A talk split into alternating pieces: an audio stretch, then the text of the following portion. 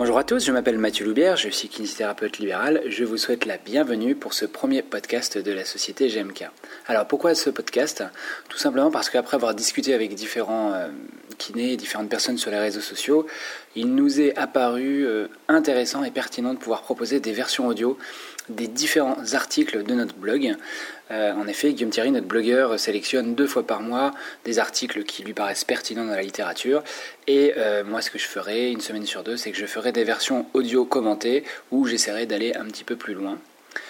Euh, et la deuxième chose euh, que euh, nous, souhaiterions faire, c'est également vous proposer une fois par mois un interview d'un acteur du monde de la rééducation qui, est, marquant justement dans la rééducation, pas forcément un expert dans la kiné, mais parfois ça pourrait être des gens un petit peu extérieurs, mais qui ont une action ou un impact sur notre petit monde de la kiné.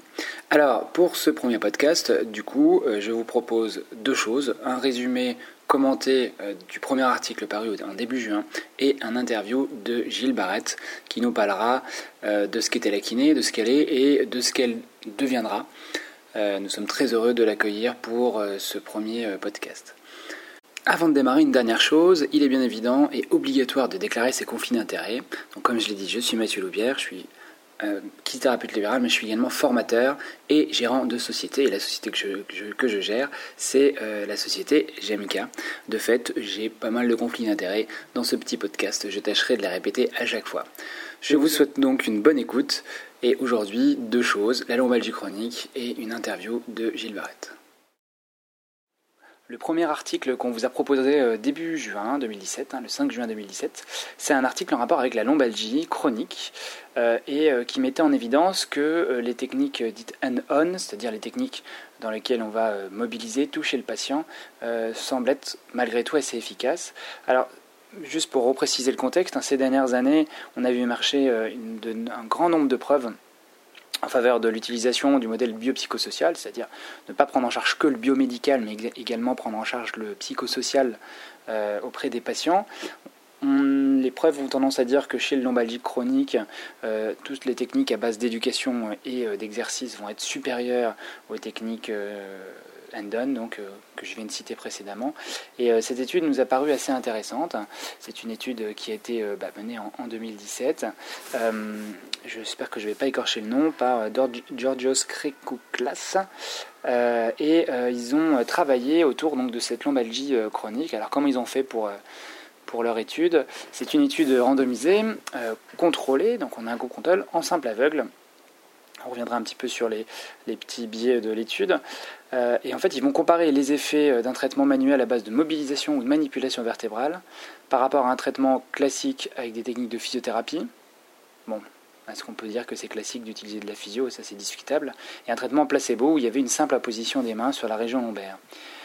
On avait trois groupes de patients, donc 25 sujets par groupe, lombalgie chronique, qui ont été sélectionnés euh, sur des critères sensiblement radiologiques, donc pareil, ça c'est critiquable. Et euh, par contre, ils ont bien expliqué que pour avoir un résultat cliniquement significatif, il fallait que l'intensité de la douleur ait diminué, de 35% sur euh, l'échelle numérique de la douleur. Alors, euh, il a été montré que les techniques de physiothérapie, à savoir l'électrothérapie, massage, n'étaient pas supérieures au placebo, c'est-à-dire que les deux groupes sont améliorés mais pas de manière différente. Par contre, ce qui est intéressant dans cette étude, c'est qu'il y a un gain significatif, euh, cliniquement significatif, sur les techniques de thérapie manuelle utilisées. Alors, ils ont réalisé 5 sessions de 10 minutes une fois par semaine.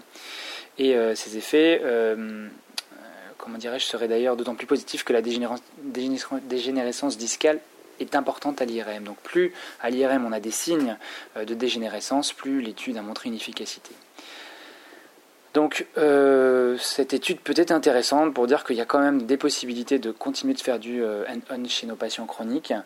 Euh, peut-être que effectivement il y a une plus grande place dans les techniques de type exercice ou de type éducation, mais ça reste quand même intéressant chez ces patients-là de les toucher, de les mobiliser.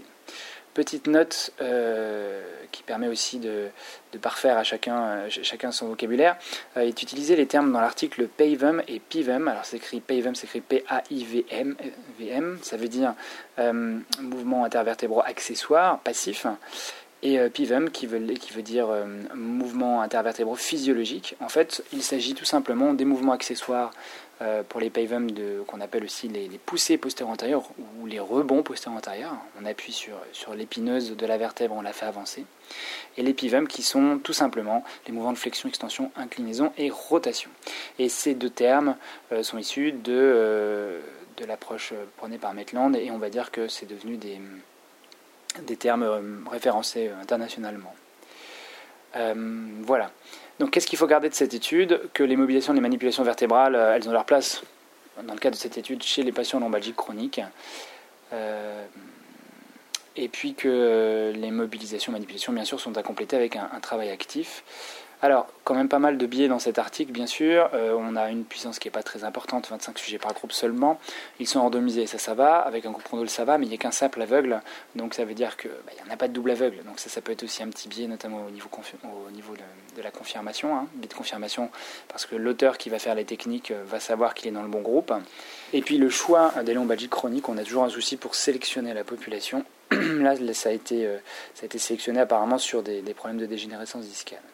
Voilà pour ce premier article. Eh bien bonjour Gilles. Bonjour euh, Mathieu. ça va? Ça va bien, tout à fait. Euh, donc bah, déjà je suis très heureux de t'accueillir pour ce premier interview euh, du, autour du podcast qu'on va faire. Alors peut-être qu'il y aura une petite vidéo associée, donc ça je verrai après.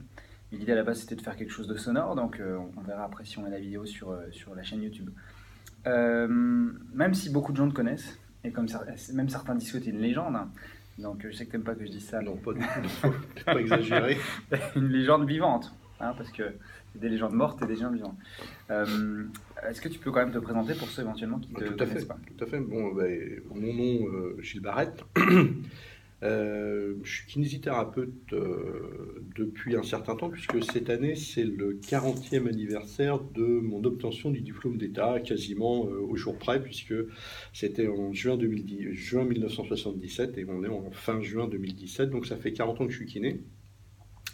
Dans les années, dans 1985, j'ai fait l'école des cadres de Bollaris, ce qui mmh. m'a permis de rencontrer des gens comme Éric Viel, comme Gérard Piron, comme Gilles Pénilou, on en reparlera peut-être après, que j'avais mhm. rencontré déjà un peu avant. Et puis par la suite, euh, j'ai fait un diplôme d'ostéopathie, j'ai fait trois masters, euh, dont un master d'ergonomie et un master de qualiticien. Troisième master étant un master de sciences de l'éducation. Mhm. Voilà. Et donc, euh, depuis 1977, je suis passionné par ce métier qui est la kinésithérapie.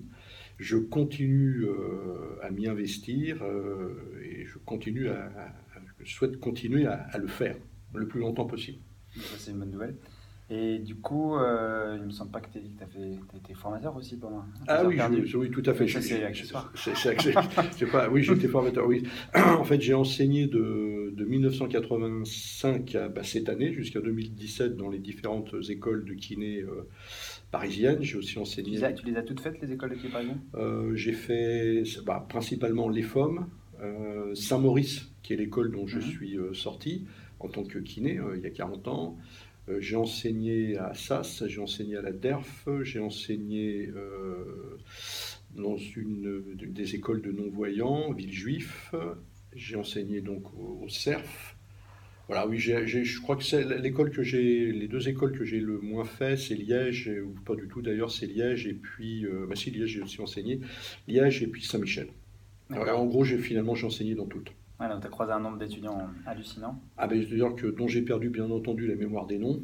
Bah. Comme j'ai l'habitude de dire aux étudiants, c'est je me souvenais euh, de leurs noms uniquement dans deux cas, quand ils étaient excellents ou quand ils étaient euh, perturbateurs. Ouais. Donc euh, voilà. Après, des fois, il y a d'excellents perturbateurs en plus. J'ai connu d'excellents perturbateurs et qui ont aujourd'hui une belle réussite professionnelle. Et alors du coup, il y a 40 ans, quand tu as fait la formation, euh, c'était euh, combien il y avait d'écoles euh, en France? Enfin, Ça se passait comment? C'était la même chose qu'aujourd'hui? Non, c'est pas, du tout. Oui, il y avait toujours le concours. En fait, on, rentrait en école de kiné de deux manières soit avec le, bac, mmh. Soit avec le concours d'entrée dans les écoles de kiné, qui était, à mon avis, à l'époque, beaucoup plus simple qu'il ne l'est devenu par la suite. Euh, le niveau était un niveau de première, euh, pour situer un peu, première S. D'accord. Donc en fait, euh, Tu as, connu euh, le cursus en deux ans, toi, ou c'était déjà ah trois non, pas du tout. C'était trois ans. J'ai fait partie des premiers en trois ans. Oui, c'est ça, d'accord. Mais euh, non, Saint-Maurice est l'école d'ailleurs du ministère de la Santé qui avait été créée à l'époque pour ça, et on a fait partie des, des premières promos euh, en trois ans. D'accord. Ok. Et du coup, à l'époque, l'image du kiné au niveau je sais pas, national, au niveau de la population L'image du kiné au niveau de la population a toujours été, a été bonne. Mais à l'époque, la définition de, notre profession, nous étions des auxiliaires de médecine. Euh, je pense que ça, c'est quelque chose qui a énormément changé la vision du kiné aujourd'hui. Euh, et heureusement, le kiné est en train de, devenir une profession, un professionnel indépendant. Mais au départ, nous étions des auxiliaires. Après, quand même il y a cette émancipation, on se rend, enfin, on se rend compte que dans certains comportements de la part des des médecins. Puis certains kinés, ils se positionnent quand même comme, comme des agents un peu de. Ah, c'est une solution de facilité. Hein. Lorsqu'on est. Euh, euh, lorsqu'on recevait une ordonnance qui nous disait quoi faire, euh, qui nous disait quelle était la pathologie, quoi faire, le nombre de séances à faire et comment les faire, c'est une solution de facilité. Il faut savoir qu'à l'époque, on recevait des fois des ordonnances qui faisaient deux pages par les médecins de médecine physique où on nous expliquait exactement comment faire telle et telle technique. Aujourd'hui, et heureusement, nous sommes euh, aujourd'hui dans une démarche qui est une vraie démarche professionnelle. Je crois que c'est ça qui a changé dans les 40 ans. D'auxiliaires médicaux, on est devenus des professionnels indépendants. Même si ce n'est pas encore totalement euh, au point, euh, c'est en train de se faire. Qu'est-ce que. on, aurait pu en parler après, mais je rebondis sur ce que tu viens de dire. Qu'est-ce que tu penses que c'est une bonne chose si les kinés français passent en première intention que voilà, on est prêt pour ça ou euh? Alors, ta question euh, appelle deux réponses. La première question, la première euh, question, c'est est-ce que c'est une bonne chose? Oui, c'est une excellente chose. Mais elle appelle forcément la deuxième réponse à ta question, c'est à condition d'avoir la formation qui va bien. Mmh. Aujourd'hui, les kinés qui vont sortir des écoles avec le, nouveau diplôme, on peut penser qu'ils auront la formation qui va bien, mais tous les kinés dont moi je fais partie et qui sont sortis depuis des années n'ont pas été formés à recevoir les, patients en première intention. Mmh. Donc il y a toute une formation qui est, à mettre en place pour pouvoir le réaliser. Mmh. Le kiné qui travaille à son rythme et à sa manière dans son cabinet, il n'a pas l'habitude de recevoir en première intention. donc il faut qu'il soit formé, qu'il soit capable de faire un triage des patients. Est-ce qu'il peut le prendre ou pas le prendre? Euh, et ça, c'est quelque chose euh, bah, qui reste à faire. Et puis certains ne, souhaiteront peut-être pas faire du triage et recevoir les gens en première intention. Et ça, parce que c'est aussi prendre des risques et. Euh, on sort du, côté protégé qu'on évoquait de l'auxiliaire médical pour tomber chez, avec quelqu'un qui va prendre un risque, mmh. parce qu'il engage son, comment dire, son diagnostic. Mmh. Parce que quelque part, en première intention, c'est une espèce de diagnostic. Hein. c'est même un diagnostic à part entière. Mmh, Ok, merci. Euh, donc je pense que tu as évoqué, je voulais poser une question sur ton parcours, mais tu l'as, tu évoqué rapidement.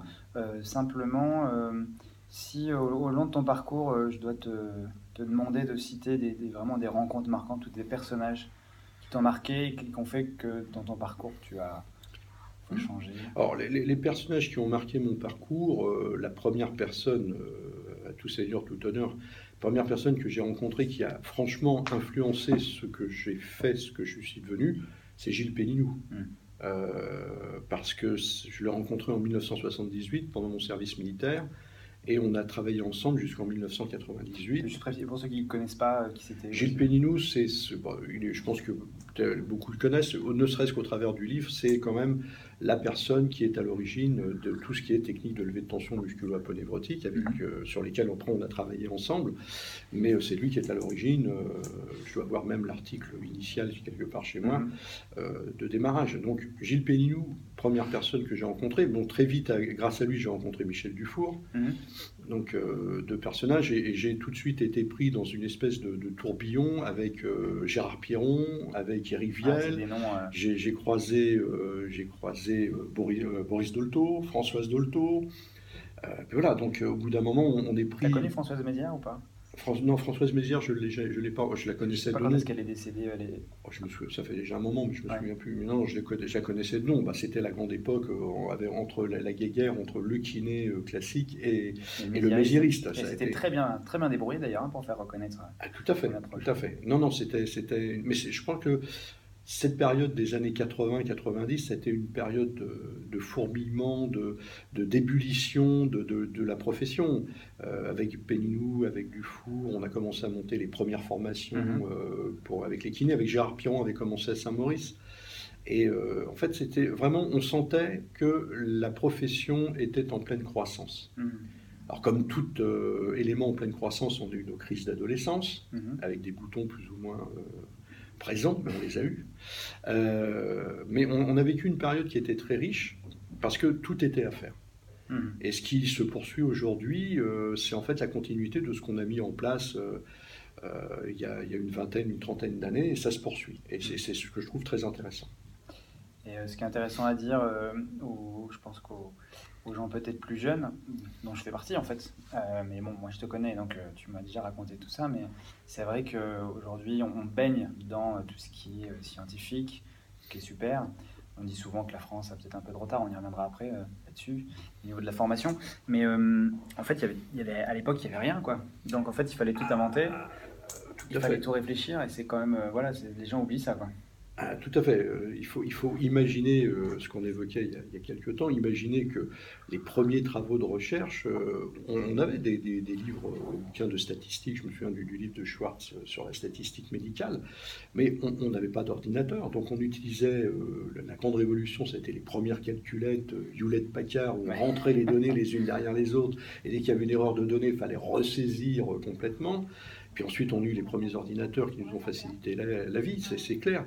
Mais tout a été à faire. Mmh. Tout a été à faire. En fait, effectivement, on, peut, on pourrait d'ailleurs même nous reprocher de ne pas avoir euh, été euh, des scientifiques purs et durs euh, à l'époque, mais l'idée, c'était déjà d'arriver à développer un esprit scientifique au sein d'une profession qui était une profession très empirique, même mmh. si elle l'est encore.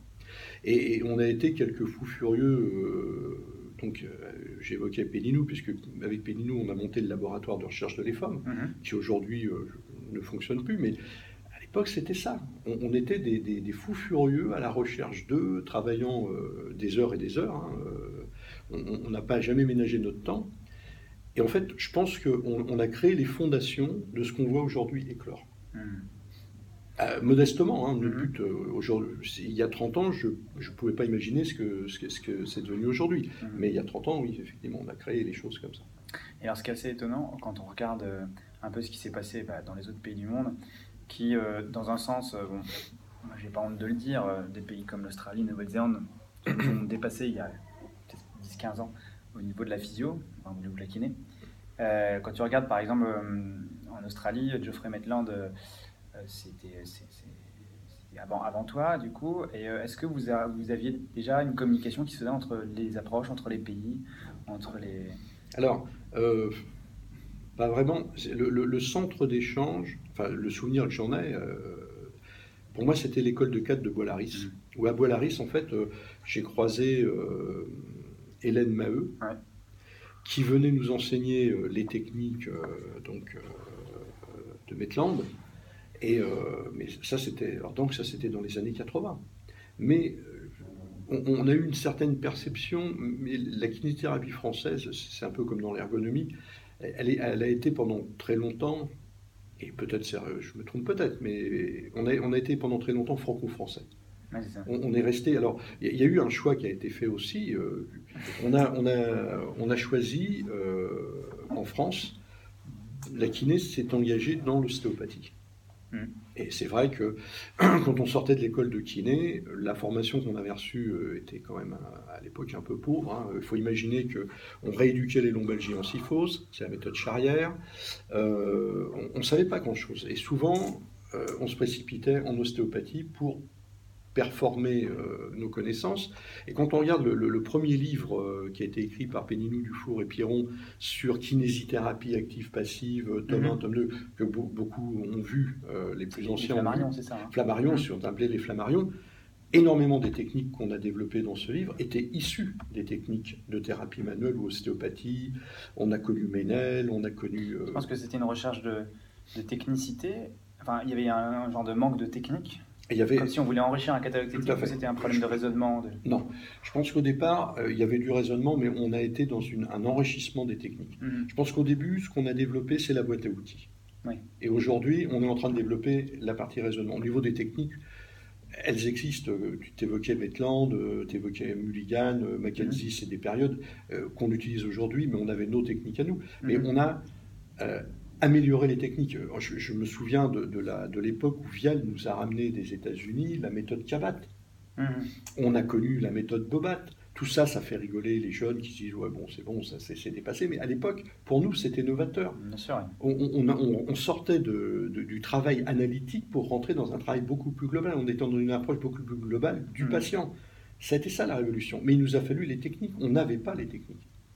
Et évoqué Bois-Laris, euh, c'est pareil, c'est quelque chose, quand on, discute avec euh, les anciens cadres euh, du Bois-Laris d'avant, je ne sais pas si ça existe toujours. Bois-Laris existe toujours, mais le modèle, de, le modèle d'école de, cadres, l'époque de Voilà, c'était un truc extraordinaire. Ça, se passait comment Le programme était comment? Ah, le, programme de cadre était, était fait pour nous former à faire de l'enseignement. on n'allait pas faire l'école des cadres pour améliorer ses connaissances techniques, on y allait pour apprendre à enseigner, donc pendant un an.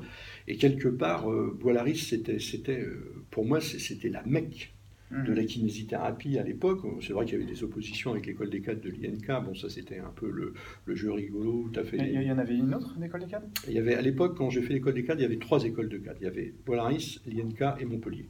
Mmh. Voilà, il y avait que ça. Il y a trois écoles. Alors, euh, Montpellier, je ne connais pas. L'INK, c'était l'école de, du syndicat, enfin de FFMKR et Bois-Laris, c'était l'école telle qu'elle avait été faite par Vielle, qui a été reprise derrière par, euh, par Gérard Piron. Et c'était un centre de, de, de, réflexion, de brainstorming, mmh. d'ailleurs dont des gens aujourd'hui euh, connus, euh, je pense à Pierre Trudel, est issu. Mmh. Pierre Trudel, je lui ai fait passer son, son comment dire, son probatoire mmh. à l'école des cadres. Je l'avais eu comme élève avant à l'EFOM.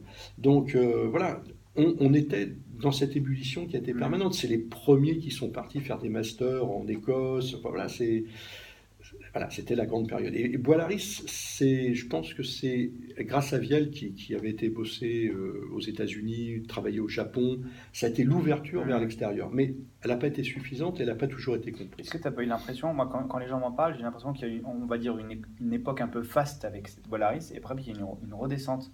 Oui. Je dirais pas aux enfers, mais alors, descente au niveau des, tout à fait. du raisonnement, l'émulation. Ouais, je pense que tu as, parfaitement raison là-dessus. C'est qu'en fait, on, a perdu le, diplôme de cadre de santé de kinésithérapie pour devenir des cadres de santé généralistes, mmh. où euh, les études de cadre se faisaient avec les infirmières et les orthophonistes. J'ai rien contre cette population de professionnels. Mmh. Mais je pense que le métier d'un infirmier n'est pas celui d'un kiné. Et on avait une authenticité et une particularité à Bois-Laris, c'était on formait des kinés qui formaient d'autres kinés. Mmh.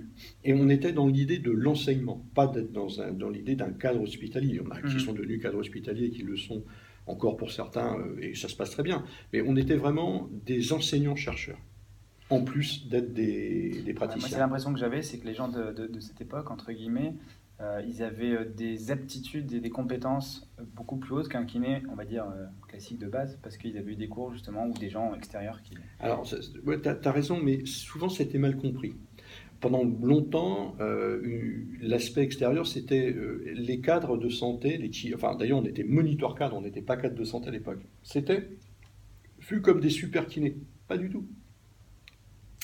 On était des gens qui avaient été formés à l'enseignement, et euh, qu'est-ce qu'on enseignait? Ben, On enseignait ce qu'on connaissait, et souvent, euh, le fait de devenir enseignant faisait qu'on allait apprendre d'autres techniques. Mmh. Et en fait, on était dans un processus de formation qui, au bout du, compte, faisait qu'on avait euh, un certain nombre de, connaissances techniques professionnelles qui faisait qu'on s'était amélioré. Mais on, est, on, est, on été souvent mal perçu comme étant des espèces de super kinés qui allaient commander les kinés. Non, pas du tout. On était dans la transmission des connaissances. c'est ça. Il est plutôt vu comme des chiants qui allaient. Euh, ouais, ça c'est pas faux. Ça, qui allaient, diriger les autres en disant vous faites ça. Non, c'est. Mais ça c'est une mauvaise perception, peut-être un défaut de communication. Hmm. D'accord. Et donc du coup après il y a un petit un petit passage à vide. Est-ce que c'est peut-être ça coïncide avec euh, la, mort de Vielle Je crois qu'il est mort. Euh, ah non, Vielle, et, Eric, il est mort. c'est pas c'est pas si vieux que ça. Mais donc il, a pris, il, a pris, sa retraite. on a eu en fait deux, sur l'école des cadres, deux choses qui ont modifié. Déjà, bon, la modification du diplôme de moniteur, qui est devenu un diplôme de mhm. cadre de santé, le départ d'Éric Viel, qui a été repris très très bien par Gérard Piron, sauf que ce qu'on n'avait pas prévu, c'est que Gérard euh, décéderait beaucoup plus tôt que prévu. Mhm. Et euh, ça a créé une espèce de vide parce que. Il y avait Piron alors, je pense. Il, y avait, il y avait une filiation euh, Vielle-Piron qui était logique, qui était dans, dans, la suite logique, et puis pouf, ça s'est arrêté. Et puis après, il y a eu des modifications, modification du diplôme d'État, reconnaissance de l'ostéopathie, et puis surtout dans la, formation continue, un éclatement des, des, centres de formation continue post-diplôme d'État qui fait que les choses se sont modifiées. Ça existait, il n'y avait pas trop d'organismes de, formation continue il y, avait, il y avait quelques organismes de formation euh, continue, bien évidemment, mais euh, c'est pas pléthore comme aujourd'hui, mmh. parce que euh, il n'y avait pas le FIFPL, il n'y avait pas le DPC. Il faut imaginer pour, pour les gens qui t'écoutent, qui nous écoutent, c'est que quand on se formait, on le payait de nos propres deniers mhm. et on n'avait aucun avantage, euh, à part l'avantage fiscal. Il n'y avait pas du tout d'obligation de formation. D'ailleurs, moi qui ai fait de la formation euh, en gros de, à partir de 1986-87 à l'EFOM, quand on a monté les formations à l'EFOM, et qui continue à en faire aujourd'hui, au départ, on voyait toujours les mêmes. Ah, c'est ça, c'est un. C'était les gens qui avaient soif d'améliorer leurs connaissances, leurs techniques, et on les voyait. Alors, ils faisaient toutes les formations de l'EFOM, ils allaient faire pour certains celles de Saint-Maurice, mais comme on enseignait à la fois à l'EFOM à Saint-Maurice, ils nous retrouvaient forcément. Donc, euh, voilà, mais c'était les, gens qui étaient passionnés. Donc, je pense que c'était une grande époque. Euh, c'est pas que celle d'aujourd'hui est moins grande, hein, c'est pas ce que je veux dire. On n'est pas, on va pas sortir la phrase classique, euh, on est des nains euh, assis sur les épaules de géants, mais euh, parce que celle-là, bon, ça va, tout le monde la connaît. Mais je pense que ce qui fait qu'on est là aujourd'hui, c'est parce qu'il y a eu des gens passionnés avant. Et mm-hmm. ça, je pense qu'il faudrait ne pas l'oublier. Oui, parce que c'est vrai que j'ai, moi, j'ai aussi une impression personnelle, hein, ce que je vais dire, mais euh, à l'époque où il y a les réseaux sociaux, à l'époque où il y a des discussions et où c'est beaucoup plus facile de discuter avec les gens parce qu'on les a pas en face et parfois en plus c'est du langage écrit donc euh, c'est difficile de savoir le ton de la personne quand elle dit quelque mmh. chose mais moi ce que je ressens c'est qu'il y a une partie des, des gens qui sont, euh, qui sont tout juste diplômés bah, qui, qui, oublient, qui savent pas comment ça s'est passé, il y a un espèce de, de, de snobisme de, de, ce qui existait avant alors que je veux dire, il faut, il faut respecter aussi ses pères, l'histoire. Euh, Alors, tu as tout à fait raison, mais je pense que chacun amène euh, sa pierre à l'édifice. Donc nous, on en a mis, on a mis une couche.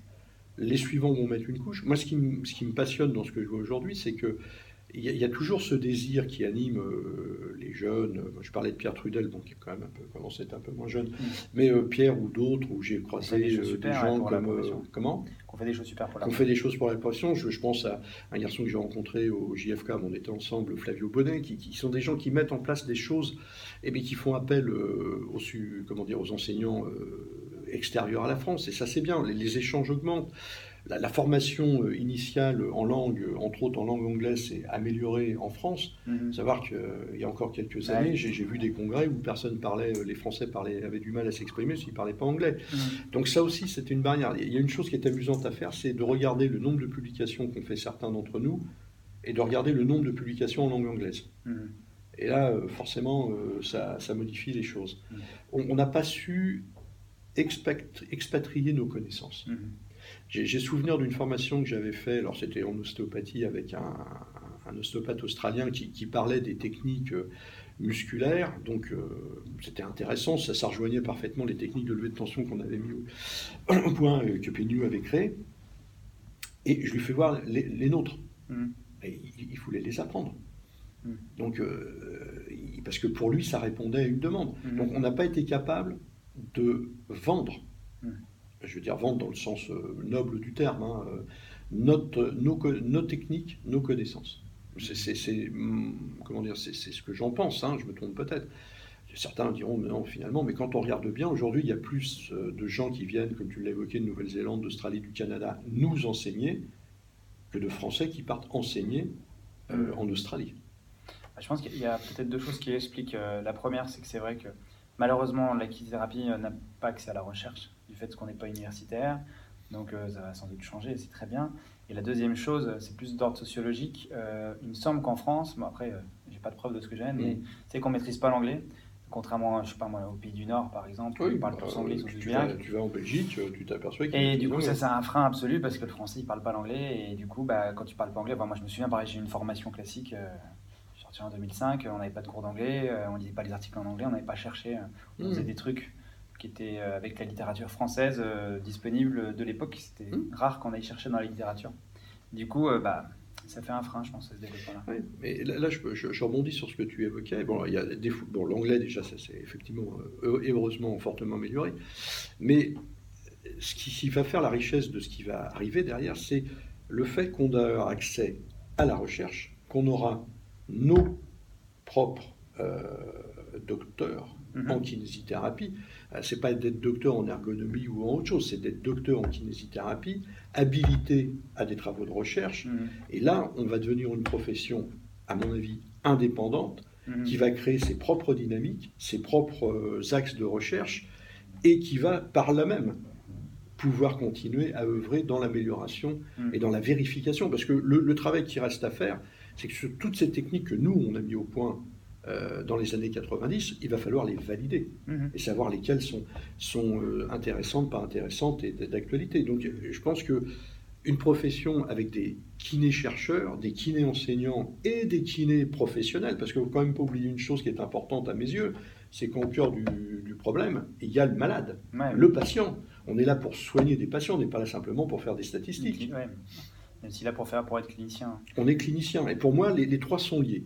Alors, je, sais que euh, certains seront plus chercheurs que enseignants que cliniciens, mais le chercheur qui perd euh, l'aspect clinique, euh, des fois on passe un peu à C'est parfois ce qu'on peut reprocher à certains chercheurs, mais c'est pour ça qu'il y en a qui ont des profils hybrides.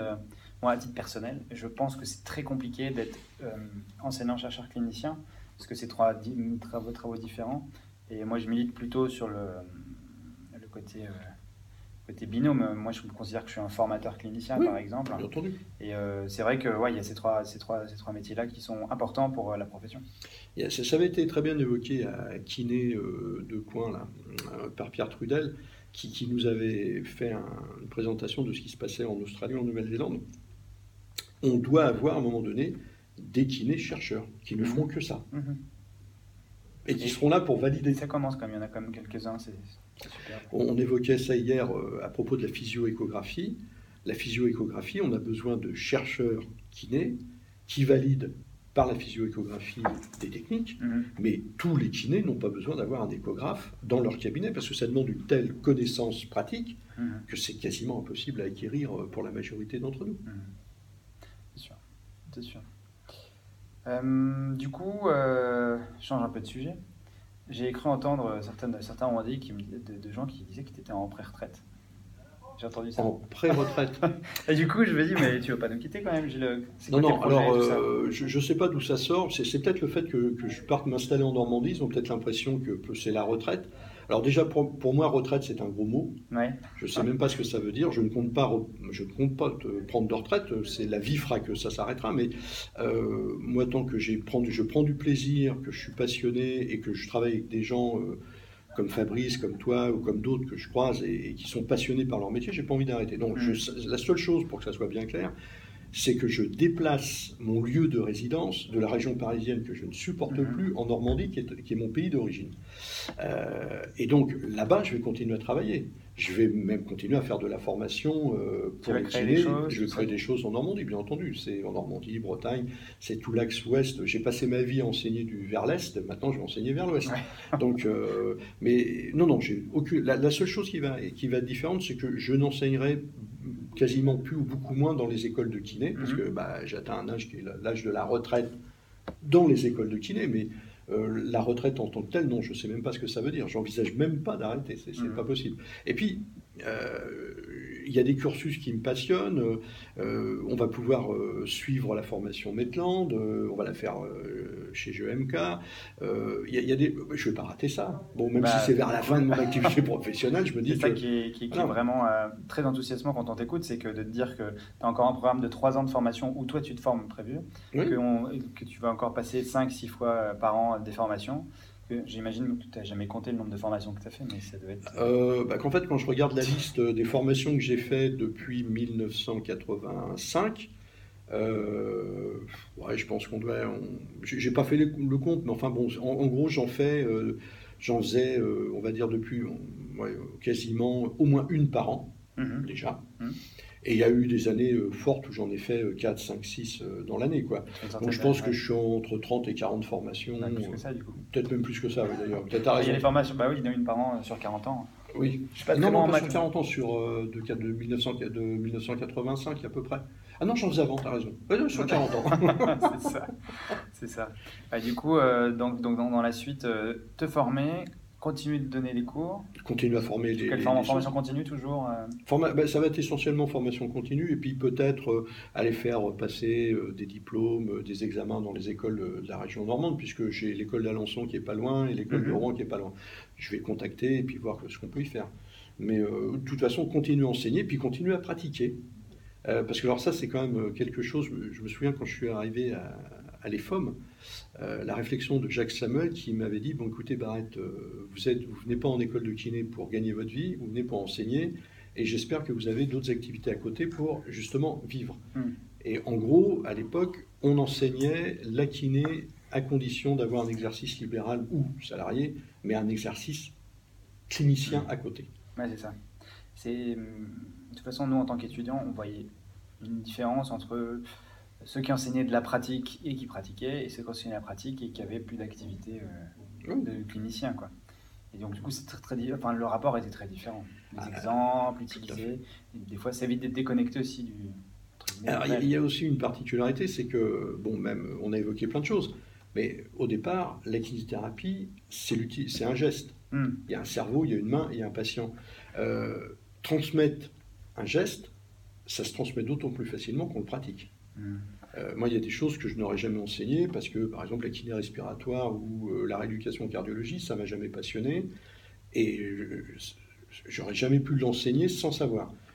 Moi, mes spécialités, c'est plutôt tout ce qui est rhumato, traumato. Là, ça va et je le pratique. J'ai toujours mes patients. Et la seule fois où je me suis dit, bon, j'arrête de voir des patients, au bout de trois semaines, ça me manquait. Et puis, au bout d'un mois, j'étais reparti avec des patients. hum. Parce que on, on transmet, euh, on transmet ce qu'on connaît bien. Et si Mhm. le geste il est plus pratiqué, bah, il finit par s'étioler et puis perdre de sa qualité.